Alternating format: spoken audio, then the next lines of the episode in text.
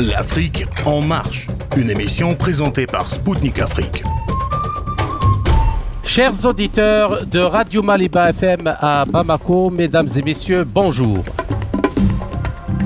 Je m'appelle Kamal Louadj, je suis journaliste correspondant à Radio Spoutnik Afrique et animateur de l'émission L'Afrique en marche. Dans cette nouvelle édition de l'Afrique en marche, j'ai l'honneur et le plaisir de recevoir depuis Alger le docteur Abdelkader Soufi, enseignant-chercheur en géopolitique et politique de défense à l'université de Blida 2.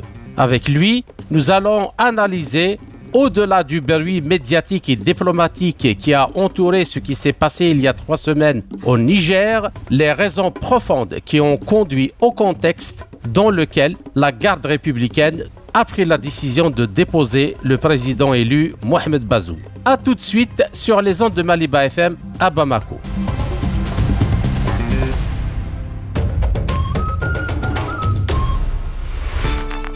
Le Niger est l'un des pays les plus pauvres du monde et confronté à une crise économique et politique aggravée depuis le 26 juillet en raison des sanctions régionales imposées par la CDAO, qui est la communauté économique de l'Afrique de l'Ouest, suite au renversement du président Mohamed Bazoum par la garde républicaine commandée par le général de brigade Abdurrahman Tiani. Ces sanctions vont jusqu'à priver le pays de produits pharmaceutiques de denrées alimentaires et de fournitures en courant électrique. Outre les conflits ethniques qui traversent ce pays à l'image de tous les pays du Sahel, en 2022, le Niger a été classé au 189e rang sur 191 pays dans l'indice de développement humain des Nations Unies, et ce après plus de 60 ans d'indépendance, bien qu'il soit le septième pays le plus grand fournisseur d'uranium au monde. En effet, sur une population de 10 millions de personnes, pas moins de 41% de la population totale du Niger vit en dessous du seuil de pauvreté et 40% du budget de l'État vient de l'aide étrangère. Par ailleurs, selon les données de l'ONU, le Niger accueille 255 000 réfugiés qui ont fui le Burkina Faso, le Mali et le Nigeria en raison de l'insécurité et des conflits armés dans ces pays le général Abdurrahman Tiani a déclaré que sa porte était ouverte pour explorer la voie de la diplomatie et de la paix afin de résoudre la crise sur fond d'une menace d'intervention militaire de la CDAO réaffirmée à Abuja le 10 août. Alors, pour discuter des probables évolutions de cette situation sur les plans national, régional et international, j'ai le plaisir de recevoir depuis Alger le docteur Abdelkader Soufi, enseignant-chercheur en géopolitique et politique de défense à l'université de Blida 2. Abdelkader Soufi, bonjour et merci d'avoir accepté de nous accorder cet entretien. Bonjour, c'est moi qui suis honoré et bonjour à nos amis aussi. Alors, euh, allons euh, donc euh, au fond des choses parce que on se veut quand même de ne pas analyser juste les faits apparus ces dernières semaines, mais aller, aller vraiment dans la profondeur des choses pour essayer de dénicher les causes profondes de ce qui se passe actuellement, pas uniquement en Niger, mais dans tous les pays du Sahel. Alors, au-delà des analyses à chaud, avancé ça et là, notamment dans les médias occidentaux, pour expliquer les origines de la déchéance par l'armée nigérienne du président Mohamed Bazoum. Quelles sont les causes profondes de cette action au Niger et dans tous les pays du Sahel ou de l'Afrique de l'Ouest ayant connu la même euh, situation, euh, à votre avis? Moi, je crois que pour faire une, excellente euh, analyse, il faut faire parler donc le terrain. Et pour ce faire, il ne faut pas aller avec le dos de la cuillère. Moi, je crois qu'il y a un ensemble d'éléments euh, ou de facteurs exogènes et endogènes qui ont poussé justement à, à la situation actuelle. D'abord, euh, je pourrais dire les, les facteurs exogènes, euh, c'est la réussite euh, de l'entreprise euh, au, au, Mali, au Burkina Faso, en Guinée, euh, donc de se défaire de ce poids des accords coloniaux surtout, et non pas le renversement du pouvoir. Là, il s'agit d'une autre lecture parce qu'il faut voir la chose selon la spécificité locale et non pas selon les yeux occidentaux. Et, là, c'est parce que de tout temps, l'histoire nous a été dictée par l'Occident Et quelque part, c'est comme si on parlait à un enfant ce qu'il doit faire, ce qu'il ne doit pas faire. Aussi, la réussite euh, au Rwanda et en Centrafrique euh, de, de s'éloigner justement euh, de la force coloniale, mais surtout euh, ce bon économique et cette santé sécuritaire euh, qui ne font que consolider euh, l'action à venir, donc celui de M. Tchali et son équipe. Alors, les facteurs endogènes, on pourra en tirer, en, en parler. Donc, j'oublie donc aussi euh, dans les facteurs exogènes, la solidarité de la Guinée, de euh, du Mali et, du Burkina Faso à ne faire que corps commun contre toute éventualité d'intervention extérieure. Ça, c'est important. Euh, un, un, dernier facteur qui est l'opposition totale des pays voisins donc, euh, du terrain, notamment le Tchad, euh, la Libye et surtout l'Algérie qui pèse de tout son poids et qui n'accepte pas et n'accepterait jamais qu'il y ait une intervention militaire ou que, quoi que ce soit au Niger et qui prend justement la voie de la sagesse et la voie du dialogue, sachant que l'Algérie est forte d'une armée de plus de 600 000 soldats et plus de 500 000 réservistes, quelque chose de plus de 1 million 100 000. Et vous savez et aussi bien que moi que la force de frappe de l'Algérie, euh, donc euh, militaire, euh, est, est, telle qu'elle est dissuasive. Et cependant, elle n'usera jamais des moyens musclée pour régler un problème auquel elle croit que la, la solution est pacifique. On sait quand est-ce que ça commence. Une guerre, on ne sait jamais quand est-ce qu'il finit. Les facteurs, les facteurs endogènes, comme... Absolument. C'est comme le feu. C'est comme le feu. On sait où il commence, mais on ne sait jamais où il se termine. Donc, le fait que le président déchu Bazoum ait accepté de recevoir les bases de, de Barkhane euh, sur le territoire nigérien et qui a soulevé l'ire et la colère de toute la population. Je crois que ça a commencé à créer une, discours prononcé entre l'armée et le président. Ensuite, euh, le, le fait de démettre le, le, ministre de la Défense de ses fonctions, il y a un mois de cela, et selon donc euh, des, des dires proches du, euh, du centre de, pouvoir et de prise de décision, il s'agirait, il s'agirait de la volonté du président déchu, Mohamed Bazoum, de remettre en liberté des terroristes et surtout des éléments de la DGSE, donc des services secrets français. Et, cela a été contre la vie de la garde républicaine, ce qui a poussé donc en dernier lieu à, à pousser la, la, la, mise en garde donc, et la défection du président. Ensuite, il y a deux facteurs importants, car le, la garde républicaine n'était pas assez puissante dans son, dans son entreprise, car elle était pratiquement seule. Seulement, le, l'accord ou le rapprochement euh, de l'armée, donc euh, de cette initiative, et surtout, donc, un, facteur important, c'est ce soulèvement populaire pour euh, défendre le, comité ou le conseil de, transition, à défendre à même le corps, car les, populations étaient prêtes à se présenter en tant que bouclier humain pour défendre les, sites stratégiques et le palais présidentiel.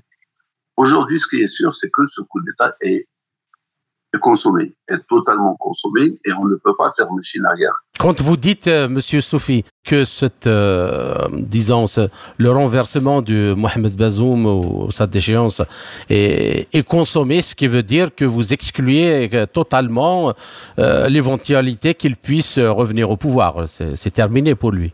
Absolument. Bon, il faut, il faut que nous allons se, se mettre d'accord sur le jargon que nous utilisons. Ça, c'est important. Quand nous parlons de, euh, de coup d'État ou de putsch, nous parlons de coup d'État non pas contre la souveraineté nationale, non pas contre le président, mais surtout contre les accords coloniaux. Parce que c'est ce qui s'est passé en réalité au Mali, au Tchad, euh, au Burkina Faso et, et ailleurs. C'est que, à un moment, les populations et l'élite a dit basta, à, à cette mise française sur ces régions et qu'ils ont décidé de se prendre, de prendre leur destin en main. Alors pourquoi il est consommé? Parce que réellement, on n'accepterait jamais qu'il y ait un retour de Bazou, car il va se venger sur l'ensemble de, de l'élite qui a participé à, à sa défection. Et par conséquent, ce serait, ce serait très facile de dire que il va revenir ou il pourrait revenir. Que faut parler terre à terre. Hein.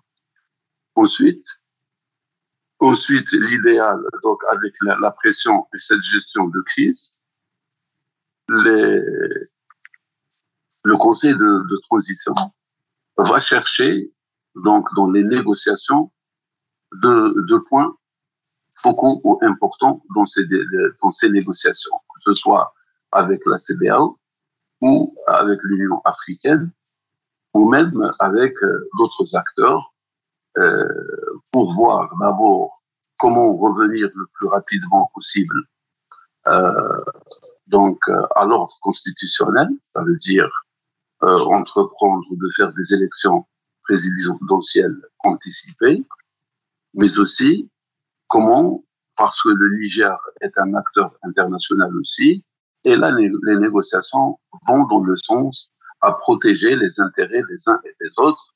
Donc, les, prix, les prix acquis et les prix requis entre le Niger et d'autres acteurs. Ce qui est sûr que cette colère que nous voyons, euh, notamment en Afrique de l'Ouest, est une colère contre euh, la politique française dans la région. Et par conséquent, nous n'avons jamais vu ni les Maliens, ni les Tchadiens, ni euh, les Burkinabés, ni encore moins les Nigériens, parler des, Britanniques, des Américains, euh, des Suédois ou encore moins des Allemands aussi, euh, comme étant les, les principaux euh, acteurs qui ont plongé l'Afrique dans euh, la pauvreté. Le Niger, comme vous le disiez tout à l'heure, euh, le peuple nigérien, c'est le peuple le, presque le plus fort dans le monde et c'est le pays le plus riche. Donc, la société euh, Orano et ses filiales, ex-Arriva, euh, exploitent pratiquement toutes euh, les ressources euh, du Niger, qu'elles soient orifères ou, en argent ou en uranium. Ce pays qui est le quatrième producteur oui. En uranium, en uranium, sur les dix dernières années, le Niger a fourni pratiquement 20% de, euh, des besoins de la France pour faire fonctionner ces 56 centrales euh, nucléaires, électronucléaires. 20%, c'est pas rien. Ce n'est pas tout, mais c'est quand même euh, un cinquième de ce que les centrales nucléaires françaises consomment. Oui, d'accord, mais il n'y a pas que... Parce que là, quand on parle de 20%, nous parlons d'une façon simpliste. Hein. Euh, au fait, là, c'est juste la consommation locale, mais cette énergie, euh, elle permet aussi euh, donc d'être exportée ailleurs, en Europe, et elle participe dans, dans, dans l'industrie et aussi dans ouais, ouais. le domaine Oui, bien militaire. Faut pas oublier. Euh, alors, euh, je crois que là, nous sommes dans un dans un contexte euh, important que le, Niger a atteint un, un seuil de pauvreté sans, sans nul euh, égal ailleurs, et que les sanctions de la CDAO viennent toucher plus la population que euh, l'élite.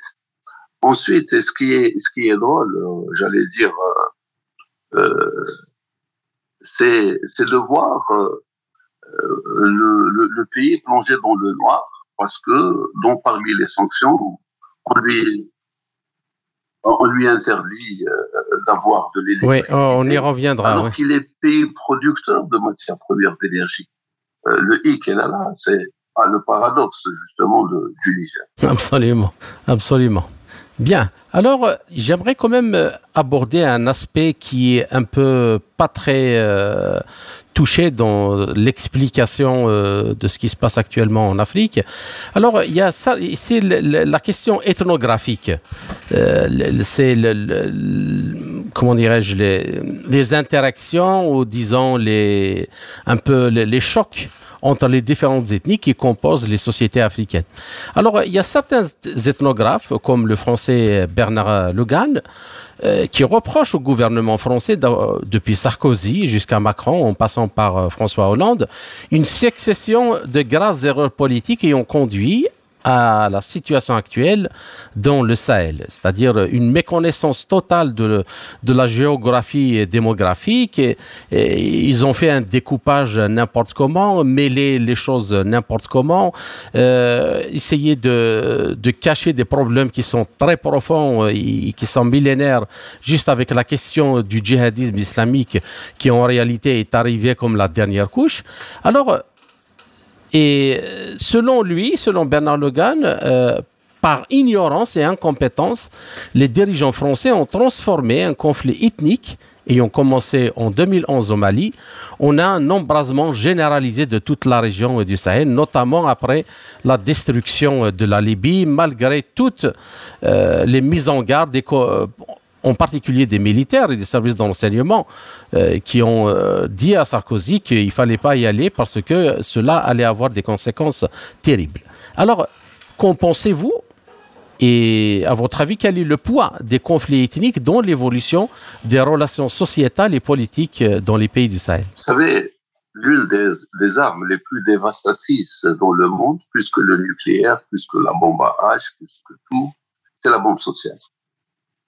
Donc, l'implosion sociale fait des ravages beaucoup plus importants et à moindre, à un moindre prix. Absolument. Moi, je, je n'adhère pas à cette thèse, car le gouvernement français sait parfaitement que la, la, division ou le partage a été un des éléments de la, de la France euh, post-coloniale. Pour mieux gérer l'économie, c'est dans ces divisions et que certaines minorités ont été euh, donc portées au pouvoir au détriment euh, d'autres tribus pour euh, mieux gérer la situation. C'est un peu comme, comme la, la division du peuple kurde sur quatre pays dans le cadre des accords de, de, de. Euh, et en fait, euh, c'était clair que cela a été fait d'une façon euh, à transformer le, les Kurdes en bombe à retardement dans la région. Je dirais plus encore, par exemple, rappelez-vous les Tutsis et, et, et, les autres tribus où, où, nous avons assisté à un génocide et que la France n'a pas été passive, mais elle a été acteur et que jusque-là, oui. n'a pas été condamnée par la justice internationale. Ensuite, nous savons que dans la région du Sahel-Sahélien, il y a de, de grandes tribus telles que euh, les, les les Swahili, tels que les Bambara, euh, les Hausa. D'ailleurs, le président déchu, Mohamed Bazoum, est issu de, de, de la tribu des Hausa, mais même Tiali est issu de cette même tribu qui va au-delà de la frontière du Niger, qui est même au Nigeria pour dire que le découpage administratif que Absolument. tous les pays africains ont accepté par, donc, euh, par sagesse, je dirais, pour éviter toute conflictualité ou retour à un embrasement total, car vous savez que les, les Africains, au fond, euh, ce ne sont pas euh, des, euh, un, un, peuple, j'allais dire, euh, euh méchants. Non, bien au contraire. Les, les Africains sont des gens très gentils, très corrects et très sages, et, et qui sont guidés justement par cette sagesse. Et c'est comme si on, on voulait dire que l'Afrique n'a existé qu'à partir du colonialisme occidental, alors que bien avant, il y avait des empires, il y avait du savoir, il y avait de la sagesse. Les plus anciennes et les plus grandes universités au monde étaient en Afrique. La plus vieille était en Algérie, la deuxième plus vieille était à Tombouctou. Euh, donc pour dire que euh, les, grands royaumes du Ghana, du Soudan, du Mali, de l'Éthiopie, c'était des de grandes civilisations. Mais le fait d'avoir eu cette même mise occidentale sur l'Afrique, on a un peu délivré cette, euh, ce, cette attitude humaine, et comme si on, a reléguer l'homme en Afrique au deuxième ou au troisième rang. Euh, je, je, reviens donc à cette euh, approche euh, sociologique qui était l'un des principaux moteurs de l'action coloniale et de la division et de la mainmise euh, française, surtout euh, dans, dans, ces régions-là. Et à chaque fois, elle a, elle a, elle a émis, euh, donc euh, elle a dynamité les sociétés, elle a créé des conflits. Et vous savez que maintenant, avec les problèmes économiques, les problèmes euh, de l'environnement, euh, donc les, Africains sont amenés à une survie. Cette survie pousse justement les minorités à, à une guerre intestine pour, euh, pour survivre.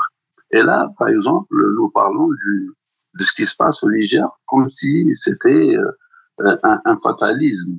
Alors que ce qui a été, au lieu de, chercher les causes qui ont conduit ça, ça je, suis tout tout à fait d'accord avec vous, parce que justement euh, reprendre cet aspect-là ethnographique, bien qu'il a sa, a sa valeur dans l'explication, on ne peut pas le nier, on ne peut pas le nier, il a sa valeur et son poids. Mais justement, la toile de fond, c'est qu'il introduit une sorte de fatalisme mécanique vraiment, mais alors mécanique, que comme si c'était de, des choses inéluctables où on écarte justement euh, la possibilité de la créativité humaine. Euh, pendant le cas des États-Unis, c'est un peuple euh, de, de, de, migrants des migrants venus de toutes les cultures du monde, de toutes les sociétés du monde, mais la constitution des États-Unis a pu justement mettre en place un pays et une république. Et pourquoi ça euh, ne se répéterait pas en Afrique, quand bien même il y a toutes ces, ces ethnies? Vous savez, tout, tout, tout, repose sur la condition humaine. Quand l'homme est, est jugé à sa juste valeur et il est poussé vers la progression, je ne pense pas qu'il y ait ce dénigrement Bien au contraire, je crois qu'il y aurait une solidarité. Euh, seulement, je disais que le, social était une arme utilisée par la France. Je le dis parce que je le vis, je le sais. Il a été utilisé même en Algérie, donc pour monter des régions contre d'autres, euh, des, des appartenances contre d'autres la création du clivage entre le Chewi, euh, le Kabyle, l'arabe, le Tergi, euh, le, j'allais dire, euh, le Neili et, le Mousabit. Mais là, nous sommes dans une configuration pratiquement nationale où tout le monde est uni autour d'une seule idée, c'est le vivre ensemble. Je vous rappelle que même dans la pensée musulmane, euh, le prophète Mohammed, en créant Médine, qui s'appelait Yetzelim, Médine, ça veut dire la, la, la, la, cité. Et cette cité était gérée par une constitution de 54 articles et que les 54 articles ne parlaient que du comment vivre ensemble et dire qu'il y avait 4500 juifs, 1500 musulmans seulement et plus de 6000 entre chrétiens et d'autres euh, confessions. Et les gens ont vécu euh, en harmonie dans le respect total.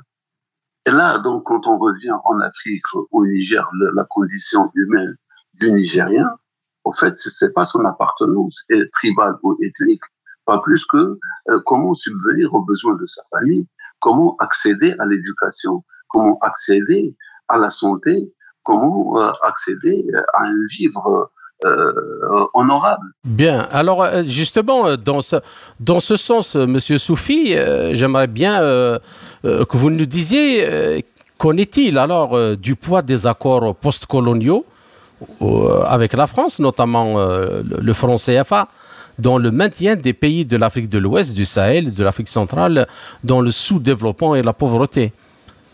C'est ce que vous disiez au début, que justement, euh, ce qui se passe actuellement, c'est une contestation de, ces accords postcoloniaux.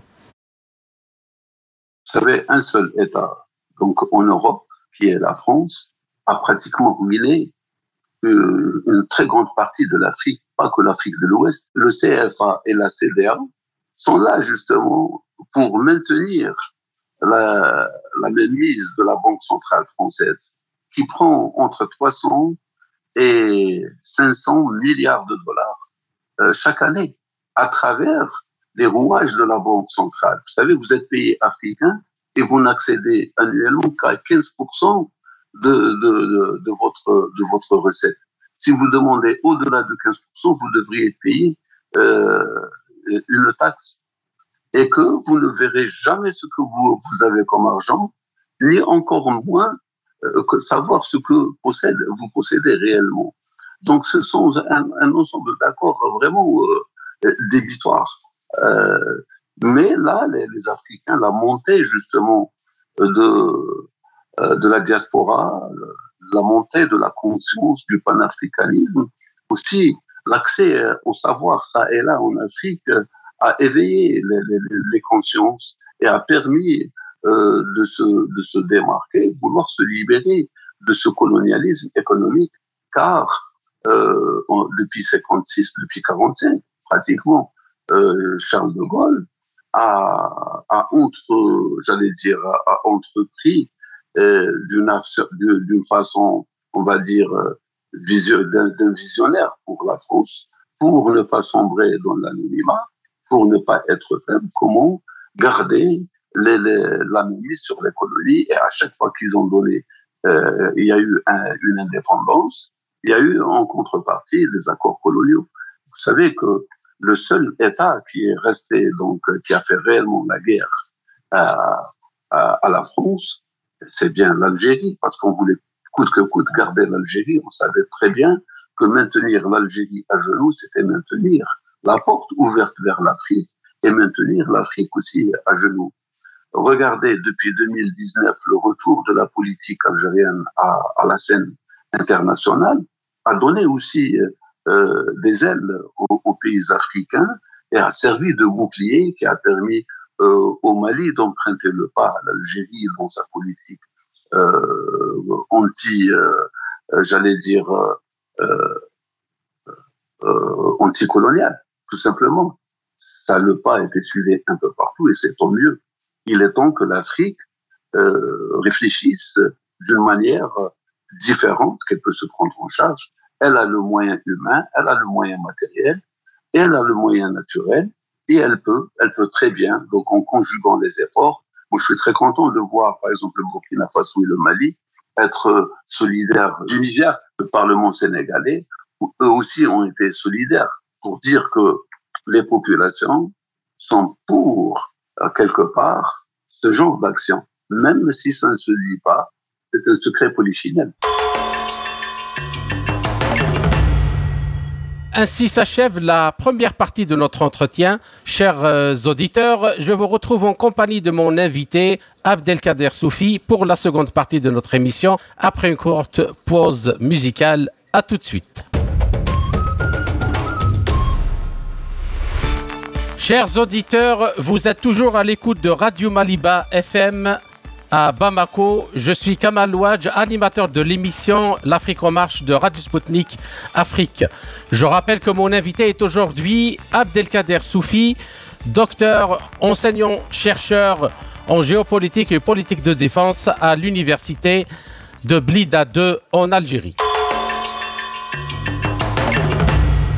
Abdelkader Soufi, je vous salue à nouveau et merci pour votre patience pour cette seconde partie de notre entretien. Ma première question, euh, cette partie étant consacrée aux questions euh, géopolitiques, j'aimerais bien vous demander comment expliquez-vous le non-alignement de l'Allemagne et de l'Italie sur la position de la France et de l'Union européenne, si on peut dire, quant à la résolution de la crise en Niger malgré les sanctions imposées par la CDAO Vous savez, c'est un peu complexe parce que Là, euh, nous sommes euh, dans, une nouvelle perspective euh, dans les relations internationales où chacun pour soi et, que l'Union européenne ne paye pas de mine cette action car justement, en ce qui concerne son action dans, ces, dans les anciennes colonies, ne partage pas. Et on ne peut pas voir pourquoi les, les Allemands ou les britanniques ou autres, donc euh, pays européens, vont suivre. Euh, je crois que chacun a un intérêt caché quelque part, que ce soit avec le Niger ou avec d'autres pays africains. C'est pourquoi je ne vois pas pourquoi ils vont, ils vont suivre, car ce n'est pas de leurs intérêts, il n'y a pas de cadeau. Rappelez-vous que durant la Covid-19, l'Italie s'est retrouvée toute seule euh, faisant face donc à la Covid et même l'Union européenne l'a laissé tomber, l'a lâché. Euh, ni la France ni l'Allemagne n'ont été au secours des Italiens.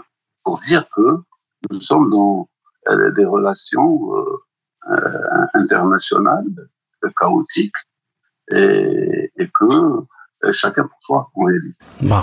Alors, la seconde question, parlons un peu plus concret. Alors, les États-Unis possèdent actuellement 1500 soldats. Ils ont 1500 soldats.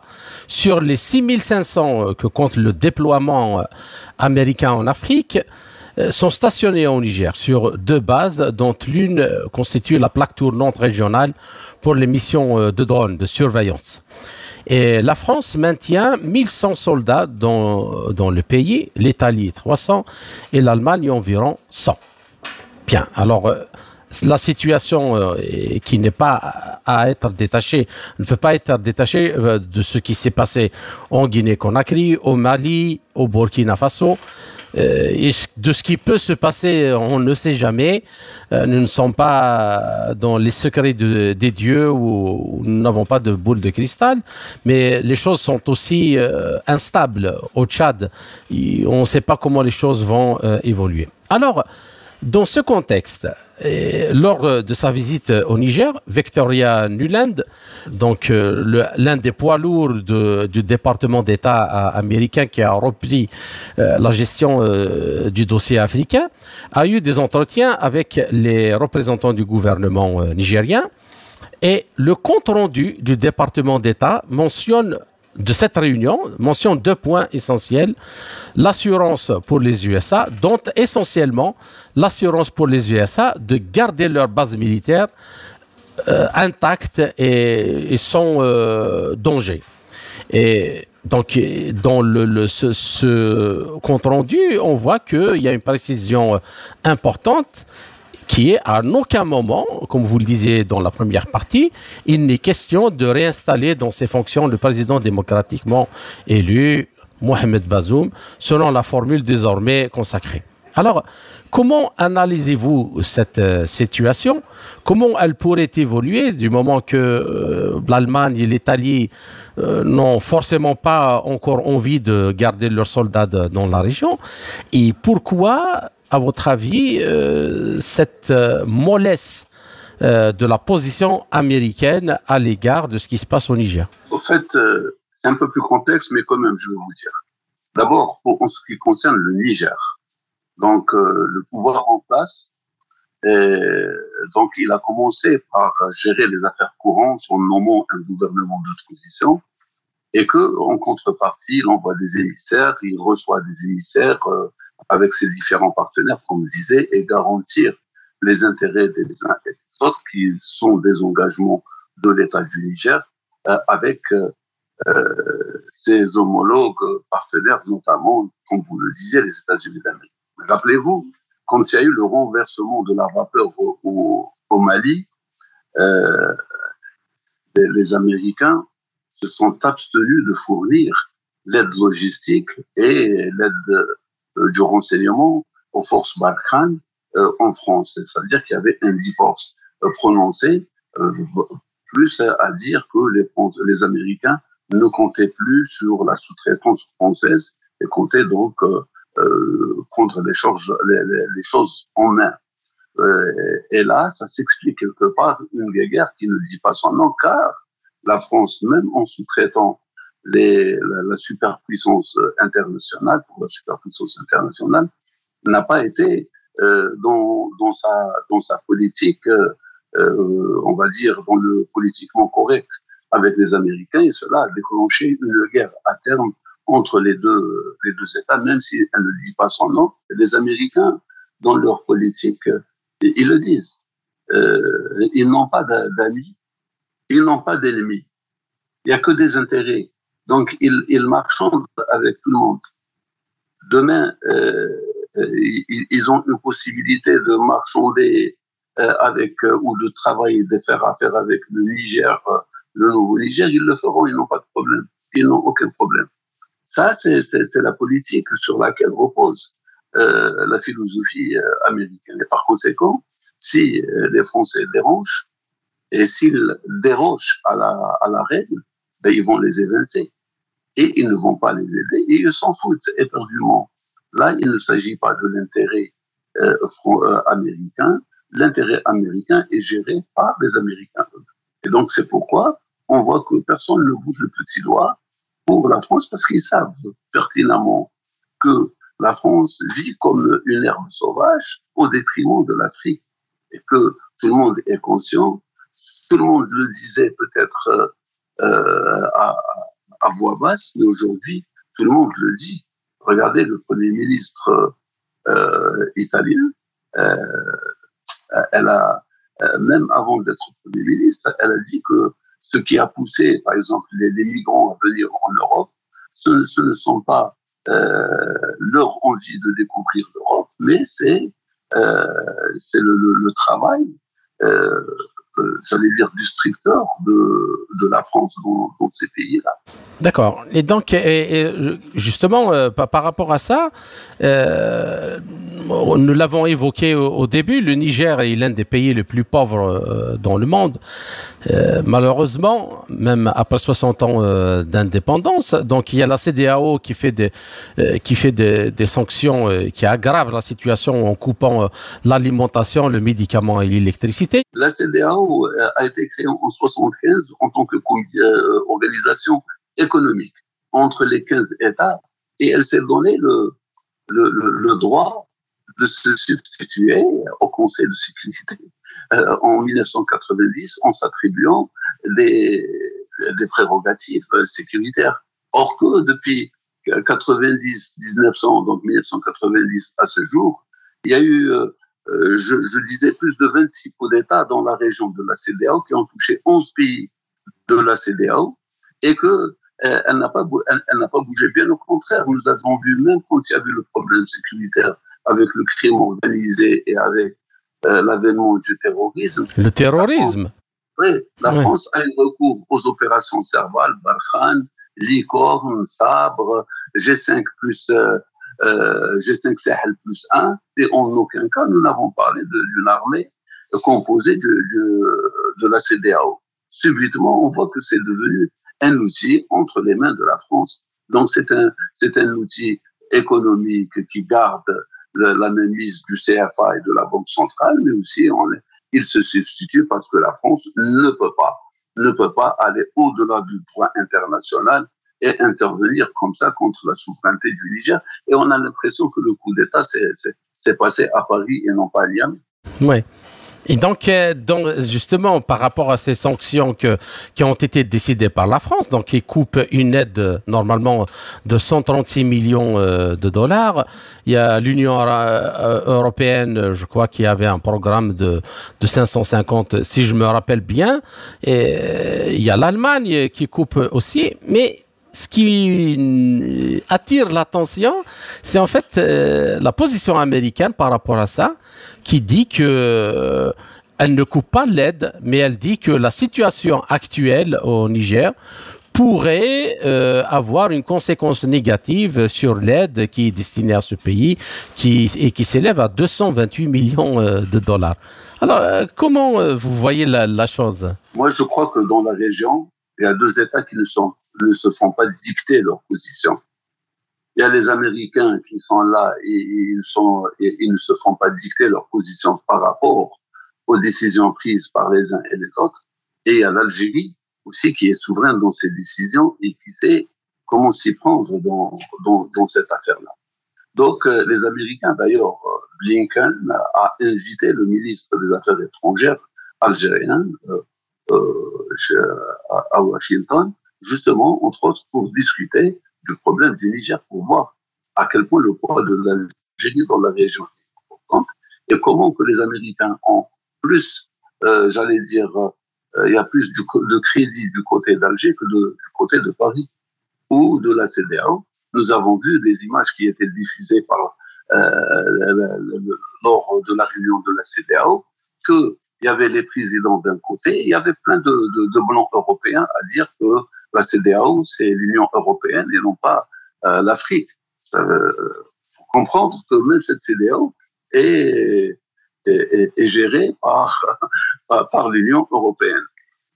Je, finis là.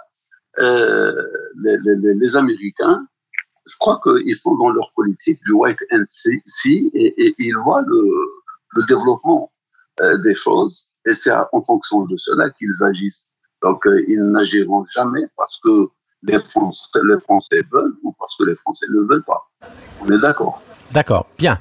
Alors, la question suivante, euh, Monsieur Soufi, et euh, je ne sais pas si elle est un peu tirée par les cheveux, mais c'est quand même euh, très intéressant de regarder cet angle-là aussi. C'est que il y a eu le, sommet de l'OTAN qui s'est tenu au, début mois de juillet à, Vilnius en, Lituanie. Il y a fait quelques semaines. Alors, euh, dans ce sommet de l'OTAN, en plus des questions euh, de budget, de sécurité, de l'alliance, de ce qui se passe en Ukraine et ainsi de suite, il y a eu un axe qui a été introduit qui est extrêmement important en termes de redéploiement de la politique de l'OTAN dans une région qui sort complètement de sa zone de compétence. Parce que c'est, comme son nom l'indique, c'est l'alliance nord-atlantique. Normalement, elle est là pour la sécurité des pays qui composent la région euh, européenne et nord-atlantique. Mais là, c'est l'Indo-Pacifique.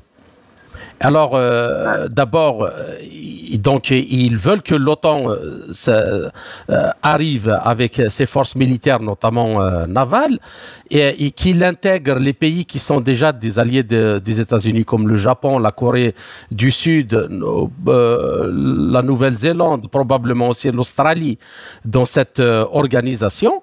Alors, moi, deux questions. D'abord, est-ce que vous pensez que c'est la fin de la doctrine euh, mise sur place euh, par Obama en 2013 quand il a parlé du basculement de la politique extérieure des États-Unis de l'Atlantique vers le Pacifique. Et là, on est en train d'assister à un basculement du Pacifique à l'Indo-Pacifique juste parce que justement cette région, elle est au cœur du monde et elle, euh, elle est au cœur de toutes les, les, comment dirais-je, de tous les continents.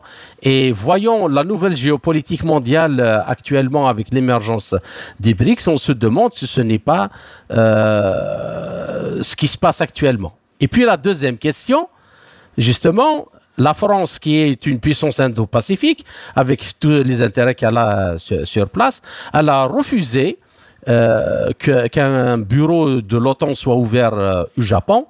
Et euh, elle refuse justement, elle veut bloquer la politique américaine de déployer les, forces de l'OTAN dans cette région.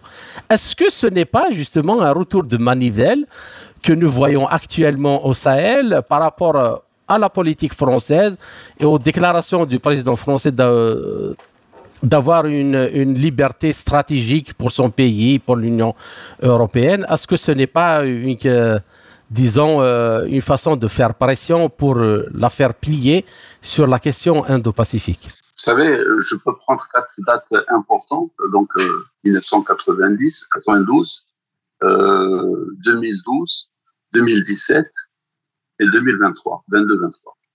Alors, euh, d'abord en 92, quand il y avait le, Japon et la Corée du Sud qui ont décidé de se sont passer des bases américaines euh, dans la région, les, États-Unis d'Amérique ont, ont, revu leur doctrine. Donc après la, la, guerre froide, donc en cherchant de nouveaux ennemis et qui étaient considérés comme étant l'islam politique et la Chine montante.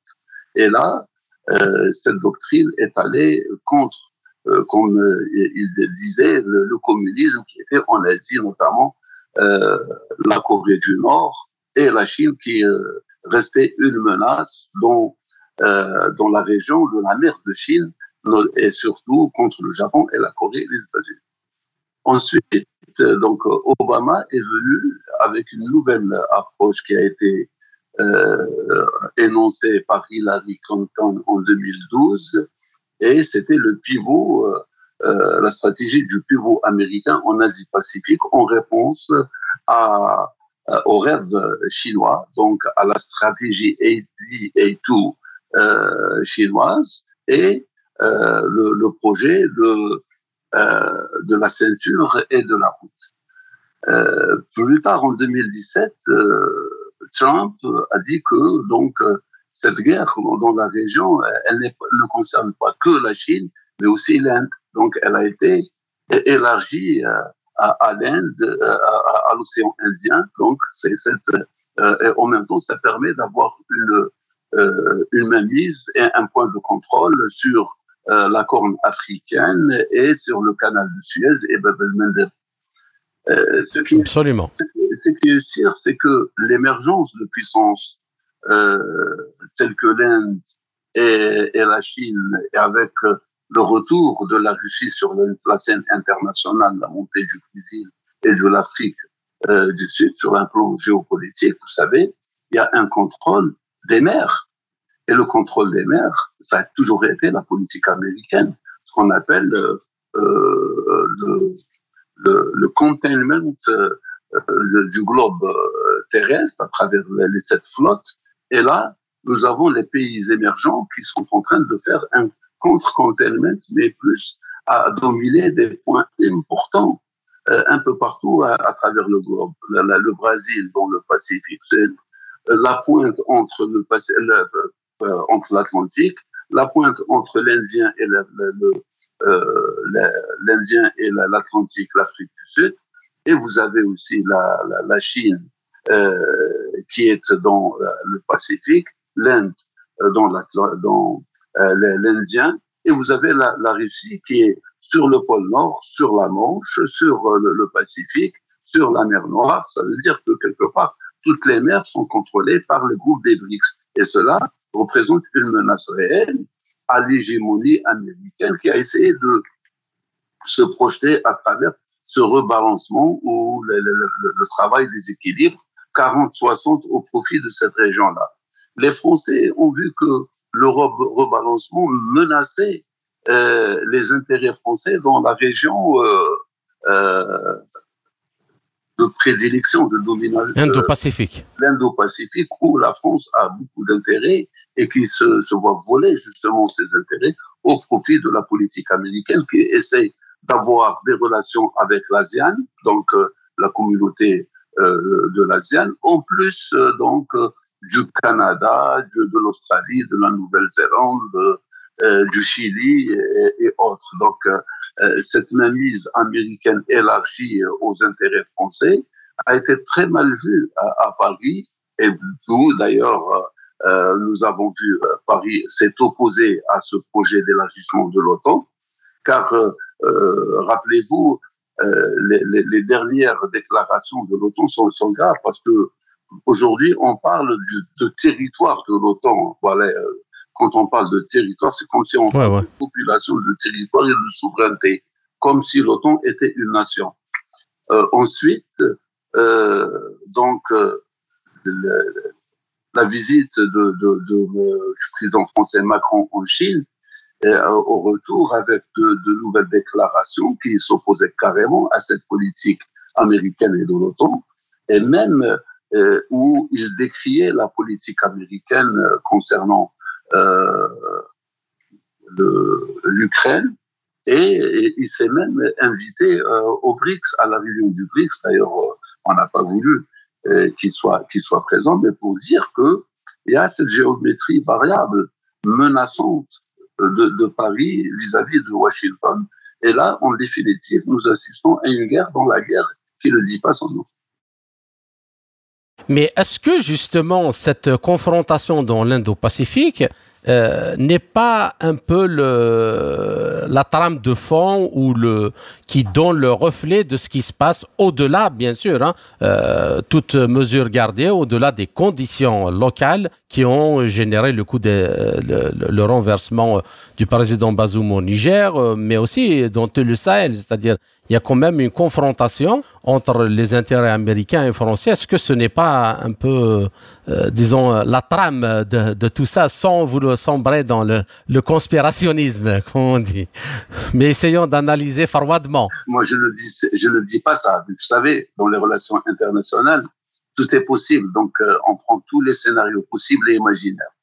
Donc, est-ce que les Américains n'ont pas été derrière aussi ce renversement au Niger au détriment des, Français?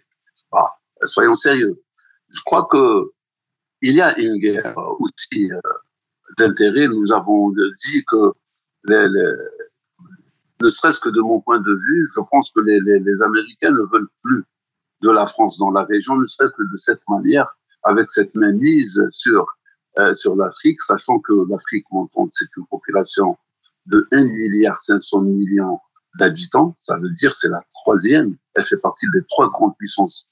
Euh, non, mais c'est que moi, ce que je voulais dire, c'est en fait juste pour montrer ces enjeux et euh, aider à ce que euh, les gens puissent se positionner d'une manière judicieuse et en, ayant la capacité de danser sur plusieurs cordes à la fois. Je disais, je, disais tout à l'heure, les Américains n'ont que des intérêts.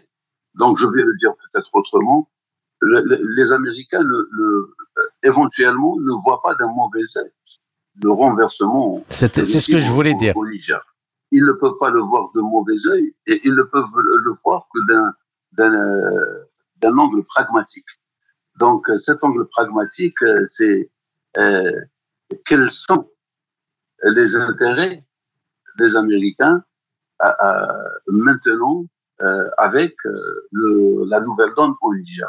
Ça, c'est important. Quelle est la nouvelle donne ou, quel est l'intérêt américain dans la région euh, de l'Afrique de l'Ouest avec le, Mali, avec le Burkina Faso, qui peuvent très bien entretenir de, relations euh, d'intérêt au détriment euh, de, de, la politique française dans la région. Oui, je dis oui, car euh, sur un plan sécuritaire, les Américains ont toujours composé avec l'Algérie et je crois que la base des drones euh, qui a été installé à des fins euh, non, déclarées, euh, donc est devenu vaine, sont presque sans intérêt par rapport aux intérêts ou à la vision initiale, mais elle peut servir à autre chose pour, pour, les Américains.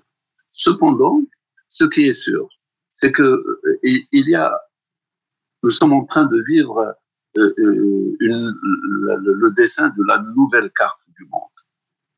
Ça, c'est sûr. Depuis 90 jusqu'à aujourd'hui, nous sommes dans une période transitoire dans les relations internationales et que euh, aujourd'hui, on va plus vers les, les, blocs. Euh, vous avez vu le BRICS, comment qu'il a émergé maintenant qu'il a dépassé le G7. Et nous avons vu, à partir de la crise du Niger, un nouveau bloc qui s'est constitué, qui était le Niger, le Mali et le Burkina Faso. C'est un petit bloc, mais c'est un bloc aussi il est sécuritaire, mais il peut devenir économique, il peut devenir euh, euh prendre le relais. Euh, de, de, la CDAO créer. Il y a même euh, l'idée de, de créer une, confédération entre les trois pays qui a été lancée et c'est tout à fait bien. pourquoi pas? L'Union européenne, avant qu'elle ne soit Union européenne, c'était l'Union du Benelux. Donc c'était trois petits États petits États hein, quand on, les compare au reste des géants de l'Europe. Et ce sont ceux, ceux-là qui ont créé plus tard euh, l'Union européenne avec l'adhésion de l'Allemagne et de la France. Donc, euh, le Niger, le Mali et le Burkina Faso peuvent créer quelque chose qui se euh, qui se substitue à la CDAO, surtout que les intérêts de l'Afrique sont là. Nous avons le projet du Nigal, vous avez le projet de la ZLECAF, euh, euh, vous avez plein de projets ambitieux de l'Afrique. vous avez la, dorsale algérienne ou la dorsale africaine, donc cette pénétrante qui va toucher tous les pays de, de l'Afrique de, de l'Ouest et elle va au-delà de cela qui permet une jonction des, des moyens de transport entre le sud de l'Afrique et le nord de l'Afrique et créer justement une dynamique tout à fait nouvelle qui donnerait à l'Afrique une nouvelle position euh, centrale au, monde avec toutes les richesses euh, qu'elle possède. Et avec justement ces nouveaux partenariats euh, avec de, de, puissances émergentes telles que l'Inde, telles que la Chine, la Malaisie, la Russie, le Japon, euh, l'Allemagne, donc autant avec des pays aussi africains tels que l'Afrique du Sud, l'Algérie, le Nigeria, l'Éthiopie, autant d'acteurs qui peuvent donner une nouvelle dynamique en Afrique, loin de, de cette politique qui n'a fait que que trop durer en Afrique. Bien, alors une dernière question, Monsieur Soufi. Euh, est-ce que vous voyez, est-ce qu'il est possible de résoudre cette crise-là?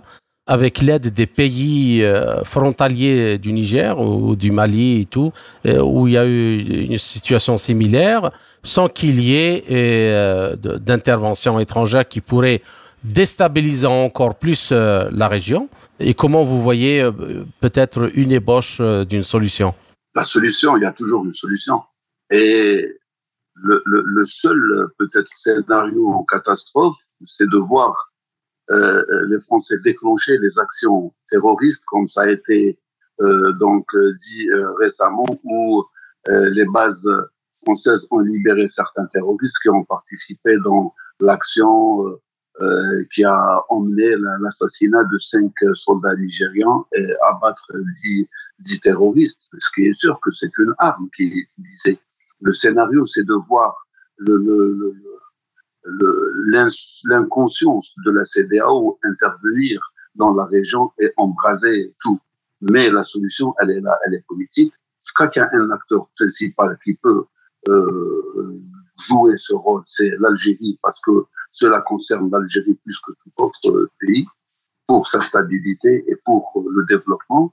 Il y aura aussi d'autres acteurs importants, euh, exogènes, qui ont intérêt à ce que cela euh, soit et reste euh, clean, que la, la, la, sécurité se maintienne.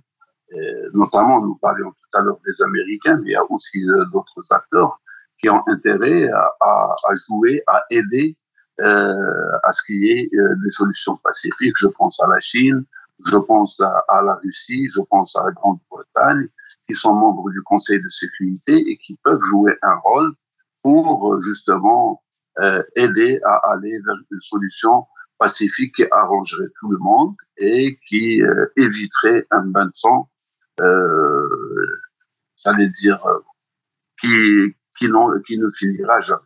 Mais sans oublier les questions de développement. Bien sûr, parce que sans développement, il ne peut pas y avoir de paix. Mais justement, j'ai dit que les solutions, elles sont là. D'abord, trouver une solution pacifique. Nous avons toujours dit que le problème de l'Afrique, ça a été le développement, le problème du Niger. Le, Orano prend l'équivalent de 22 milliards de, de dollars chaque année à elle seule du Niger alors que tout le budget du Niger ne dépasse pas les 2 milliards. Et que ces aides qui viennent là, c'est des, des petits sous euh, comparativement à ce que prend Orano. Si le Niger pouvait prendre les 22 milliards, ne serait-ce que la moitié des 22 milliards, 11 milliards seulement, on aurait vu un autre Niger. Le Niger a besoin de développement. Il y a le delta du Niger. Je pense que le projet du Niger est ambitieux car il permet donc la création de routes, la dorsale africaine, le transfert du, du gaz du Nigeria via le Niger, où nous pourrons voir des stations intermédiaires de ravitaillement, aussi des stations nucléaires plutôt électriques, qui permettent le transfert des eaux du delta du Niger dans des, régions arides, qui permettent la stabilité des populations, le développement, et cela permettrait peut-être un, meilleur euh, essor pour les, les, Nigériens. D'accord. Ben, je vous remercie, euh, Monsieur Soufi. Euh, chers auditeurs, notre entretien arrive à sa fin.